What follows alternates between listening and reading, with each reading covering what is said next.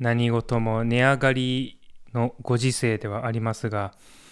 昨日も同じような話から始まりました。今日は費用という意味の単語です。おなじみのコストという単語です。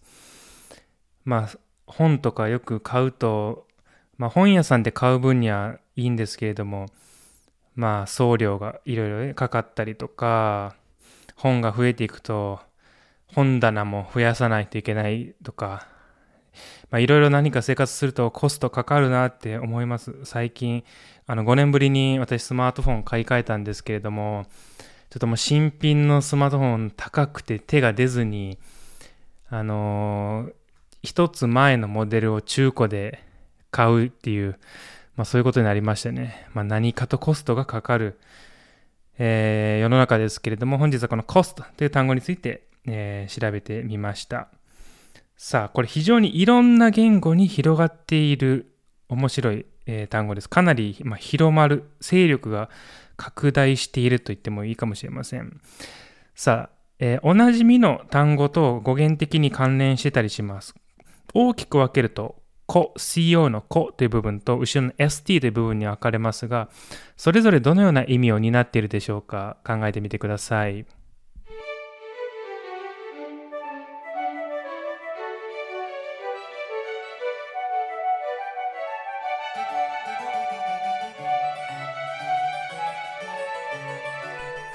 やるせな語学の英単語 Wise Up 1日1単語、英単語を取り上げて、それにまつわる話をあれこれとしていきます。昨日は危機で、今日は費用です。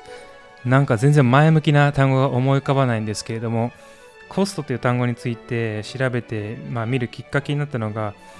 えっ、ー、と、まあ、職場でですね、えー、英単語帳をあの高校生に教えるときに使ってるんですけれども、まあ、その英単語帳に出てくる単語のいろいろ解説を、まあ、自分で書いていく中で、この、まあ、いくつか、まあ、ものすごく学習、高校生でも知っておいた方がいいかなという重要な語感についていろいろ自分で調べてたんですね。えー、その時ラテン語の動詞、スターレ、立つっていう意味の動詞なんですけれども、このスタっていう音が持つ動詞から派生した単語もしくはこれの関連語引用語レベルでの関連語みたいないろいろ調べていた時にこのコストっていう単語が出てきたんですよ。でコストってあこれスターレっていうことはこの ST の部分って立つって意味から来てたんだなっていうのはその時初めて知ってちょっとこの単語についていろいろ調べてみたという次第です。本日はまずこの単語の語源についてそしてこの単語のいろんな外国語への広がりについてですね。で、最後にですね、ドイツ語の形容詞、少し英語と形容詞がね、意味がずれてるので、その辺の面白さについて考えてみようかなと思います。まずはこの単語語源です。だいたい12世紀終わり、もしくは13世紀の初め頃、古フランス語の、えー、コスト、名詞の場合はですね、フランス語のコストっていう単語から来ています。で、動詞ですとフランス語でコステっていう単語ですね。古フランス語の単語でコステ現代フランス語では少しちょっとスペリング変わって、コステじゃなくて、この S の音が落ちて、クテみたいな感じで動詞ですけど、名詞でクッみたいな感じで S の音落ちてます。まあ、割とよくあることですね。フランス語では子音が連続するときに S が落ちるみたいな。えー、で、クテっていう単語になってます。現在では OC、OU、TER で動詞ですね。クテっていう。で、その元がですね、ラテン語です。動詞、コンスターレっていう動詞です。コンスターレ。さあ、コンっていうとラテン語のセット字としては非常に、まあもう代表選手ですね。コンって。ある程度英語勉強している方ならわかるかなと思います。このコンっていうのは共にっていう意味で、スターレっていうのがこの立つという意味です。スターレで立つという意味なんで、まあ、究極的には英語のスタンドとかとやっぱ関連してきますよね。えー、っと、まあ、引用語レベルまで遡ると、スタンドとかと関連しています。まあ、このスタの音で立つを表すみたいなのは、まあ、非常にいろんな言語に見られますね。えー、英語のスタンドはドイツ語だとシテーンみたいな感じで、まあ、ドイツ語にも見られるかなというところです。日常語レベルですね。さあ、これラテン語でコンスタ英語のコストはラテン語のコンスターレっていう動詞から来ている。コンスターレ、つまり一緒に立つとか、ね、しっかりと立つみたいな、まあ、元の意味でそこからある値段で立つある値段をつけられて立つある値段とともに立つ、みたいな風に発想になっていって、えー、費用がかかるみたいな感じになっていったとされています。えー、だからこん、だから英語、コストの、まあ、英語の場合、名詞も動詞も同じ形ですが、コストっていう時のこっていう部分は、この CO は共にという意味で、ストは立つっていう意味から来てるんですね。まあ、このパターン、同じようなパターンで言うと、あの残りとか余りとかいう時の rest っていう単語があります。えー、残りの人生で言うときに The rest of my life とか、残りの日々 The rest of the days とかいうような感じで The rest っていう単語がありますけれども、この rest の rest も re っていうのが後ろに、で st っていうのは立つ。まあ、残ったもの、後ろに立っているもの、残ったものみたいな感じで同じような発想でできていますね。さて、えー、この単語面白い点はですね、えー、チェインバーズっていう私がよく使っている語源辞典の記述によると、まあ、ロマンス、これまあラテン語由来ということで、ロマンス諸語には非常に広く見られるとされています。イタリア語はコスターレで、まあ、もうイタリア語ならこの形だろうなっていうのはそのままの形ですね。コスターレ。で、他にもスペイン語にもやっぱりポルトガル語にもルーマニア語にも同じような形見られるみたいです。で、さらにですね、この単語非常に広く広まっています。ヨーロッパ系だとロマンス語以外でもゲルマン語、スラブ語、ケルト語などにも非常に広く広まっているというふうに説明されています。えー、ドイツ語でもね、コステン、動詞だとコステン、まあ、名詞でも動詞でもドイツ語もコステンっていう形で使えますね。ドイツ語は C じゃなくて K で表します。頭の文字ですね。これもドイツ語はもうどの単語でもそうです。基本的に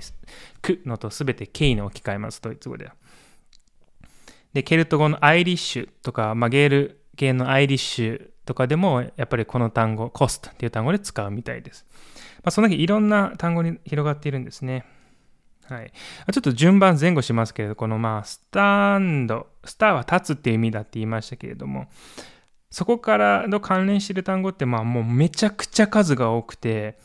で、まあ、この単語についてあのいろんな説明を今日自分で考えてあの書いてたんですけれども、あの自分の仕事で。 stand、立つ以外にも、 status、ね、立った状態であるとか、 statue の銅像の statue とか、あとは、 stitute っていう、まあ、塊で、例えば、 institute、constitute とか、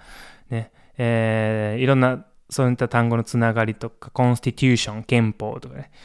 えー、とか、シストっていう形になったりします。アシストとか、コンシストとか、レジストとか、インシストとかもたくさんありますね。この関連語はもう非常に多いなって、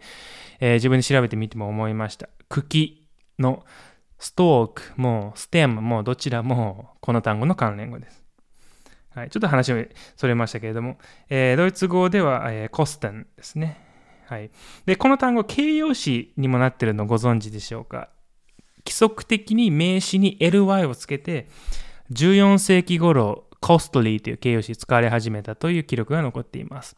ウィクリフというあの聖書の翻訳とかで有名なウィクリフっていう人が最初に使ったとされていて、コストリー、高価なという意味です。まあ、あの私が見た説明では、まあ、エクスペンシブよりも、まあ、やや、うん、思ってたより高いなみたいな時に使うっていう風な説明を見たことがあります。ね、コストリー。あ、ちょっとコスト費用かかんなみたいな時に、え、コストリーみたいな。まあ確かに使うなという気はします。ね。で、ドイツ語にも同じように英語の ly にあたる、まあ、ドイツ語の設備字、リッヒっていうんですけれども、クストリヒっていう単語で、クストリヒ。ドイツ語では少し意味がずれて、ここが面白いところですね。英語だとコストリ、そのまま費用がかかるなんですけど、クストリヒっていうと、ドイツ語では、現在ではまあ、美味なとか、美味しいとか、ね、非常にまあ、洗練された、すごいいい高品質のみたいな感じで、どちらかというと値段よりも質の良さに使うことが多い気しますね。えー、クストリヒっていうと、まあ非常に上品で素晴らしい味を持ったみたいな感じで使われる。ここはちょっと面白いところですね。英語では費用っていう意味はそのまま残してますが、ドイツ語ではクストリヒっていうと少し意味がずれている。で、ドイツ語でコストが高いという時はコストシピーリヒみたいな形容詞で使いますかね。コストシピーリヒ。非常にコストがかかる。シピールっていうのは、えー、英語の、まあ、プレイにあたるような意味のドイツ語なんですけれども、はい、大きな、ま、費用を動員するとかね、プレイさせるみたいな、まあ、そういった感じの発想かなと思います。まあ、ドイツ語をよく使う形容詞の作り方の一つですね。さあ、ということで本日は cost という単語について話してみました。費用がかかる。何事も費用がかかる。このあの、ポッドキャストを始めた時も、まあ、ちょうどあの、パソコンの買い替えるタイミングで、まあ、安く買ったとはいえ、やっぱ10万ぐらいするパソコンを買って、で、ポッドキャスト始めて、マイクを、マイクもやっぱりちょっといいマイクにしようかなっていう、まあ、こだわりで、これでまた3万ぐらい、えー、3万以上マイク使って、なかなか費用が何でもかかるなっていう、えー、今日この頃です。えー、前向きな話になかなかなりませんが、本日は以上となります。明日もまた皆さんの英単語学習が少しだけ面白くなりますように。See you next word. Bye.